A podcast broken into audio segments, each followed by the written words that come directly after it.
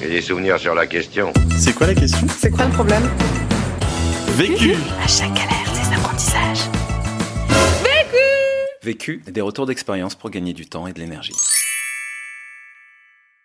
Alors, je m'appelle Roxane Julien, j'ai 32 ans et j'ai lancé euh, la plateforme de mobilisation citoyenne Full Mobs en 2014. J'ai eu envie d'avoir euh, une vie un peu plus palpitante que le salariat et du coup, euh, j'ai rencontré mon associé et de là, on a décidé du coup de se lancer dans l'entrepreneuriat social. Donc, c'était une plateforme de mobilisation citoyenne sur le concept du crowd timing, c'est-à-dire qu'on reprenait le crowdfunding en, en l'identifiant comme un outil de mobilisation de ressources financières et on changeait le type de ressources, donc au lieu de de mobiliser de l'argent, mobiliser euh, du temps. Donc c'était des campagnes euh, que euh, tout type de personnes pouvaient lancer, des assos, des collectivités locales, des citoyens, et ils avaient un temps défini pour justement arriver à mobiliser un certain nombre de personnes et d'heures de personnes. Quoi. Donc en deux ans et un peu plus, on a on a dû créer une soixantaine de campagnes on a eu un gros succès qui était une campagne de sensibilisation sur l'impact écologique du numérique avec Humanity et qui avait mobilisé plus de 6000 personnes sur la plateforme. On avait eu plus de 30 000 participants ensuite sur les réseaux sociaux, etc. Donc c'était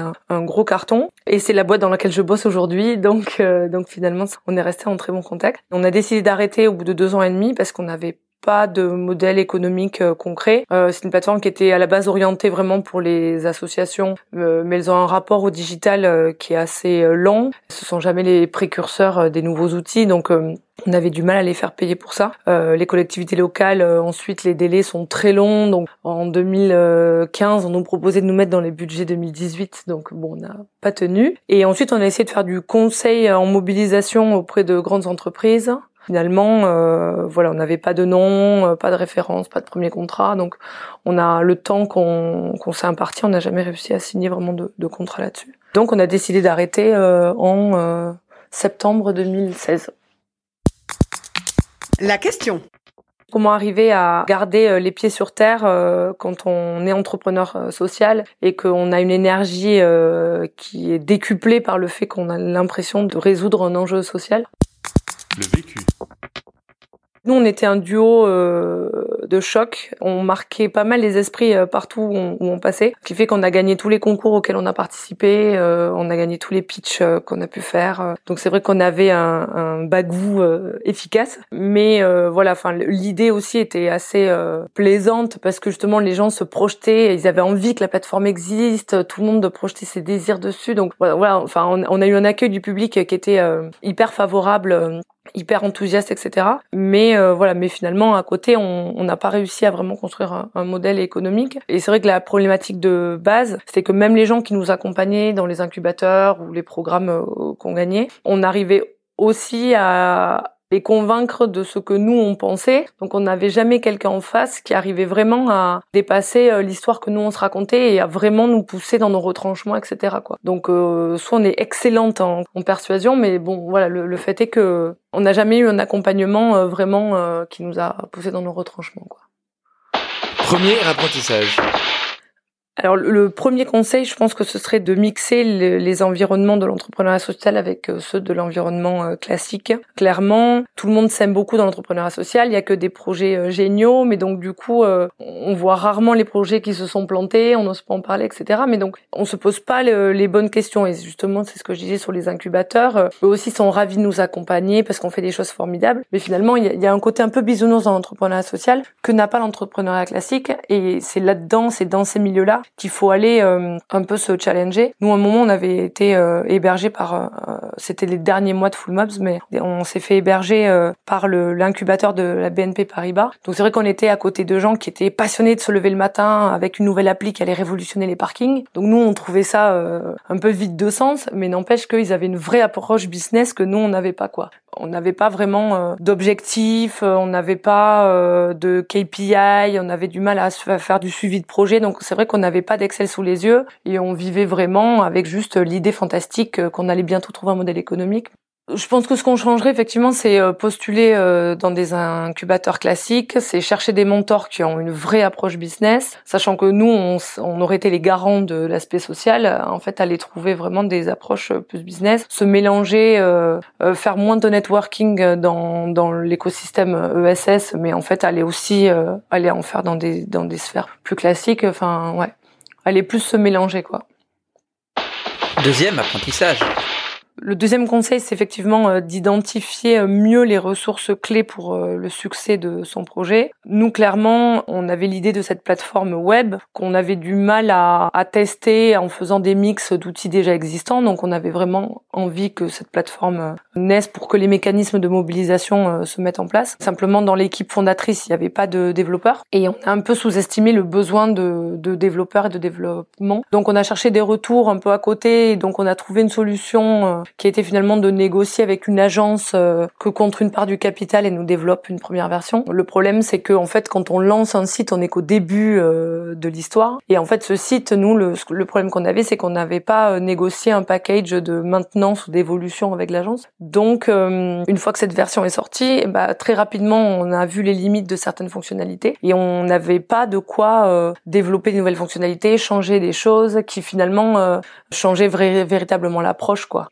Donc on s'est retrouvé un peu coincé. On n'avait pas forcément les budgets pour euh, prendre euh, des agences euh, de développement en France. Donc on a choisi de passer par une agence de développement vietnamienne, certes francophone, mais quand même vietnamienne, ce qui fait qu'il y a une approche culturelle qui est assez différente. Et du coup ça a été très très très chronophage parce que nous on leur présentait des problématiques utilisateurs eux trouvaient toujours la réponse euh, facile niveau développement, mais qui du coup ne répondait pas à la problématique. Et donc euh, moi j'ai perdu un temps fou là-dessus. Euh, à la fin j'y passais presque un tiers de mon temps, alors qu'en fait on aurait dû passer ce temps à faire autre chose quoi. Et donc vu qu'on était très pressé de se lancer, on a aussi pris la première piste qu'on a trouvée ou qu'on a réussi à négocier pour ça, mais en fait on n'avait pas identifié à quel point en se présentant comme une plateforme numérique, il était clé pour nous d'avoir une flexibilité sur ce sujet-là. Donc soit cofondateur, soit euh, une agence plus investie, euh, soit un package de maintenance euh, négocié. Enfin, voilà quoi. Et du coup, il aurait peut-être fallu plus de retours aussi de, de gens qui étaient passés par là pour qu'on comprenne ce à quoi on s'attaquait en lançant une plateforme web. Troisième apprentissage. Le troisième conseil, je pense que c'est effectivement arriver à se donner une deadline au bout de laquelle il faut décider si le projet continue ou pas. Je pense que cette deadline elle doit être de deux ans. Donc à partir de quel moment aussi il faut voir, mais euh, en fait tester un projet pendant deux ans, c'est, euh, je pense que c'est bien. Si au bout de deux ans le projet ne prend pas, il faut avoir le courage d'arrêter. Et ce courage, il est encore plus euh, important dans l'entrepreneuriat social parce que souvent son développement euh, professionnel et personnel est la même chose. Donc c'est un peu compliqué d'oser euh, arrêter parce qu'on a l'impression que du coup on renonce à changer le monde quoi. Donc c'est un courage qui est compliqué à avoir, mais effectivement il, il faut savoir s'arrêter parce que même mentalement on s'épuise. Et donc voilà. Ensuite quand je parle de deux ans, il faut peut-être faire la différence entre euh, un projet qui est en phase de lancement et un projet qui est en phase de développement. Nous, clairement, au bout de deux ans, on n'avait aucune piste de modèle économique. Donc là, clairement, il fallait qu'on s'arrête. Si un projet est à euh, deux, trois, quatre, six mois de, euh, de signer son premier client, de signer un gros partenariat, là, effectivement, c'est pas les mêmes soucis. Là, il faut peut-être trouver des fonds auprès d'une banque ou d'un investisseur ou quelque chose. Mais ce que je pense, c'est juste au bout de deux ans, s'être trouvé en tant que projet, en tant que modèle économique, hein, comprendre qui sont clients. Enfin voilà, quand nous on, a arrêté, on s'est fait coacher. Effectivement, les trois choses que les personnes ont analysées, c'est euh, le l'équipe, les clients et leur euh, potentiel d'achat, et la structuration du capital et de l'entreprise. Et donc effectivement, nous on était rouge sur la plupart des sujets.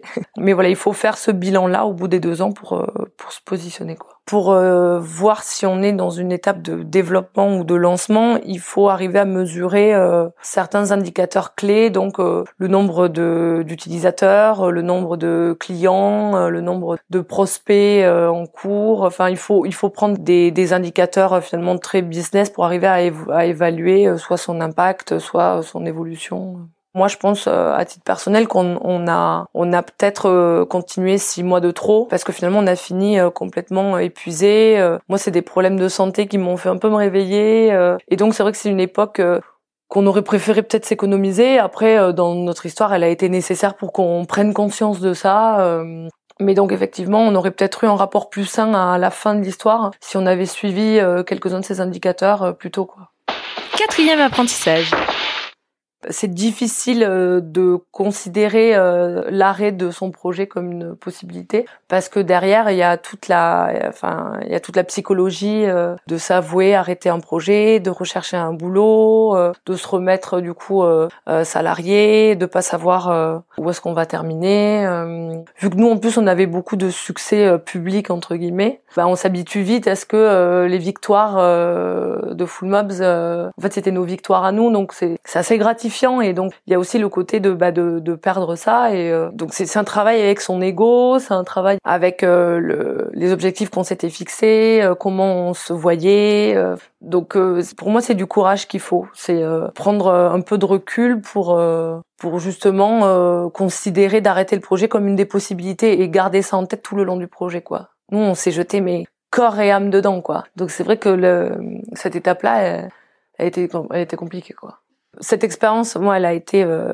ultra bénéfique. J'ai appris, mais je pense dix fois plus rapidement que n'importe quel autre poste que j'aurais pu avoir dans le même temps. Finalement, euh, on se fait un réseau quand même qui est pas négligeable. Donc moi, j'ai trouvé assez rapidement un taf derrière. Là, euh, j'ai été promue avant même la fin de ma période d'essai. Donc voilà, maintenant, je, suis numéro 2 de, de l'entreprise et c'est et effectivement, je, je rapplique au quotidien tout ce que j'ai pu apprendre. J'ai la chance d'être restée dans une boîte éthique, donc qui correspond à mes valeurs. Et donc aujourd'hui, je suis euh, clairement épanouie parce que je suis dans une entreprise qui a plus de moyens. Donc aussi, euh, c'est un changement d'échelle. On a des on a des, des moyens financiers pour euh, réaliser ces idées. Donc c'est un autre challenge et finalement l'entreprise, enfin l'expérience de l'entrepreneuriat social, ça a été un, un accélérateur d'apprentissage quoi. Donc sans regret. Conseil pour gagner du temps. Je suis quelqu'un de très visuel et donc du coup les supports trop numériques euh, ne m'aident pas. Donc euh, j'ai toujours un carnet avec moi euh, où je schématise beaucoup les choses. Je me fais des listes, des tout doux et en fait c'est ces carnets qui m'accompagnent pendant six mois le temps que je les remplisse. Mais du coup je sais que j'ai un endroit où où j'ai toutes mes idées, toute ma liste de choses à faire et en ayant toujours ce carnet avec moi, du coup je je gagne pas mal de temps sur mon organisation quoi. Conseil pour gagner de l'énergie.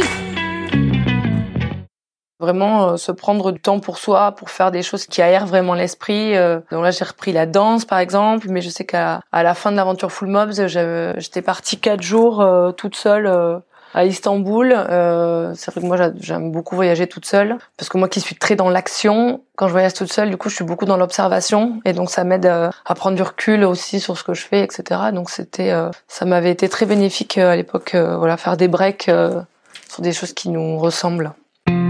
L'autre question.